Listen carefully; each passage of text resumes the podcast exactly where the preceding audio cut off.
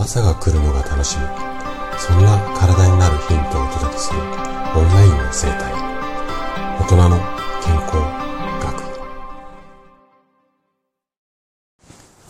おはようございます。高田です。今日は、えー、症状の授業ということでまた頭痛のシリーズをねお届けしていこうかなというふうに思います。で今日は頭痛には種類種類はああるっていうのを前回お話ししたんですが今日は頭痛の原因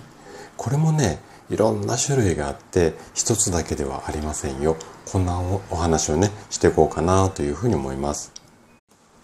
でね今回このお話をさせていただこうと思ったのがよくねあの頭痛のこととかまあ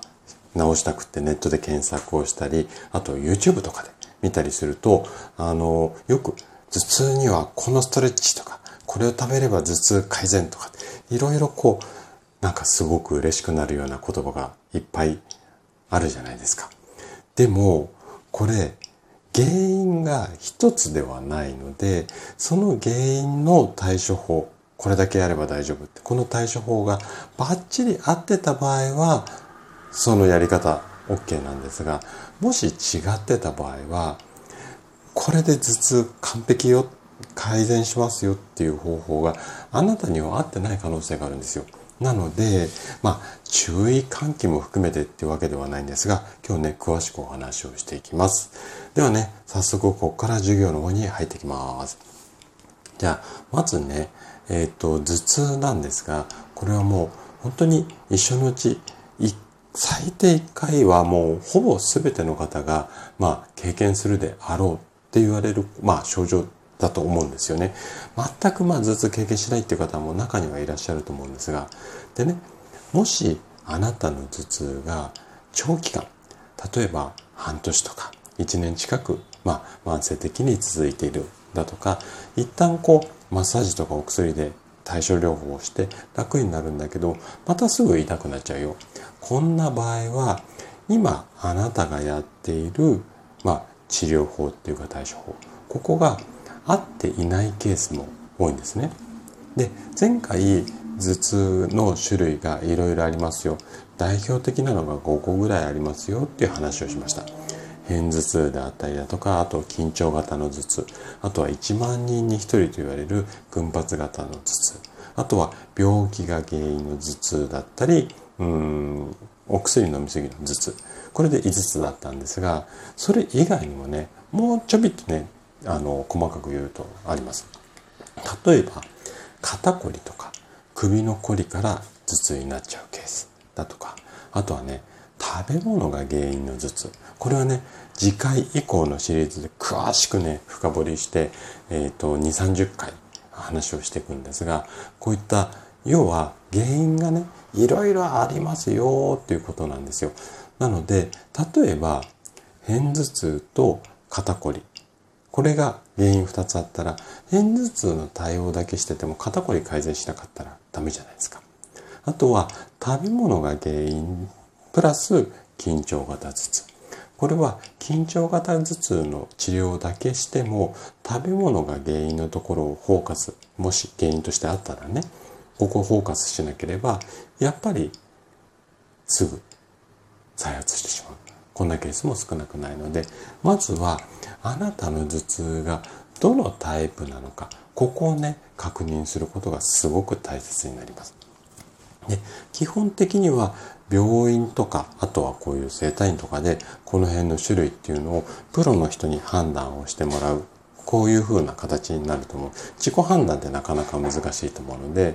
で、じゃあね、判断するときにどんなところをね、お医者さんとか私たち治療家がまあ目安にするかっていうと、やっぱりね、これまでの過去の病歴、どんな病気をしていますか？だとか、あとは今起こっている症状、どんな頻度でいつ痛くなって、あとはこれまでにどんな治療をしてきたかとか、今飲んでるお薬、このあたりをこうヒアリングして、あとは必要に応じてね、病院だったら脳の、まあ、画像診断ですね、MRI とか。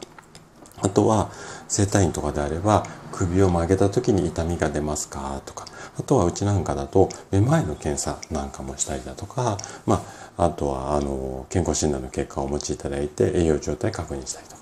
要は検査をしっかりやってその検査が多ければ多いほどまあ多いからしっかり判断できるってわけではないんですがそこをね詳しく検査をしたりだとかじっくり話を聞いて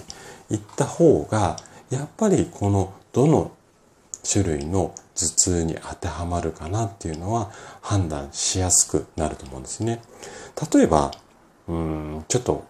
言葉尖った言い方になっちゃいますけども、チェーン店のマッサージ屋さんに行った場合、駅前にあるような、よくありますよね。30分いくらとか、40分いくらとか。うん。で、ああいうところは、まあ、ベッドにあなたが腰掛けて、えっ、ー、と、やる人が、マッサージ、施術する人が、ちょっとホワイト、あの、うん、メモ用紙とか持って、で、ヒアリングして、あ、首や肩すごいガチガチそうですね、なんて言って、うん。で、じゃあやってみましょうか。もう5分ぐらいね、状態聞いて、パパってマッサージしちゃう。こんなケースも少なくないと思うんですが、これだと、やっぱり、どの種類の頭痛なのかっていうのは、全然わかんないですよね。あと病院なんかでも、例えば2、3分話聞いただけで、はい、わかりました。じゃあお薬出しておきます。これだとちょっと厳しいんじゃないのかな、頭痛の種類とか原因を判断するのはって思うので、まずね、ここをしっかり最初のところの確認というところをしっかりやってもらいたいんですね。じゃあ、頭痛の原因になることってどんなものがあるのっていうところなんですが、代表的なものをいくつか紹介します。まず一つ目がストレス。二つ目が脱水症状。で、三つ目が食べ物。ここら辺はちょっと細かくやっていきますね。次回以降。あとは、例えば、照明とか音。要は、明るすぎたり、音とか、あと匂いとかもそうなんですが、ここに敏感なタイプな人。この、こういうタイプの方も頭痛になりやすかったりだとか、あとこれ女性に多いんですが、ホルモンバランスが乱れて頭痛になっちゃいますよ、だとか、あとは姿勢が悪い。うんとか、パソコンとかスマホの使いすぎ。もうね、今、さらっと上げただけでもいっぱいあるじゃないですか。だから、原因が何なのか。で、この原因があって、じゃあ、それが片頭痛なのか、緊張型頭痛になってるのか。確認した上で、だったらこの原因を取り除くためにこういう治療をしましょう。こんな感じで、えっと、治療の計画を立てていかないとなかなかねやっぱりすっきり治らないんですよ。でね今の時代ってスマホだとか SNS あとはノートパソコンでまあ作業するっていうこともすごく多いと思うんですよ。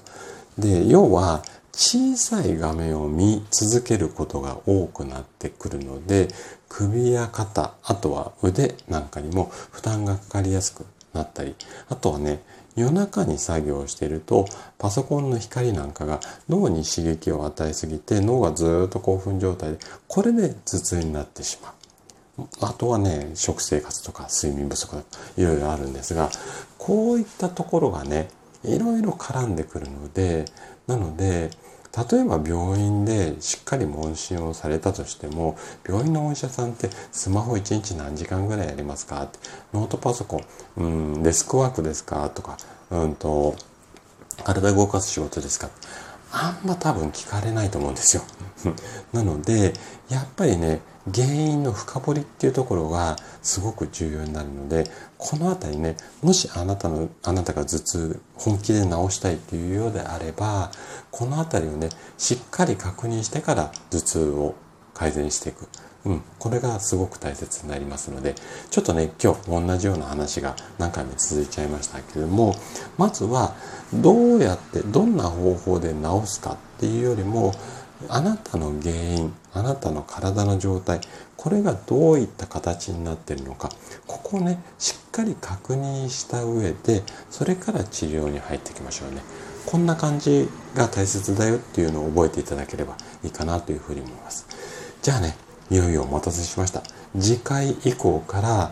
実際に食事療法で頭痛を楽にする。ここは、ここら辺をじっくりわかりやすく話をしていきますので、次回以降もね、ぜひ楽しみにしていていただけると嬉しいです。はい。ということで、今日も最後まで聞いていただきありがとうございました。今日の話がね、あなたの健康健康のヒントになれば嬉しいです。それでは明日の朝7時にまたお会いしましょう。今日も素敵な一日をお過ごしください。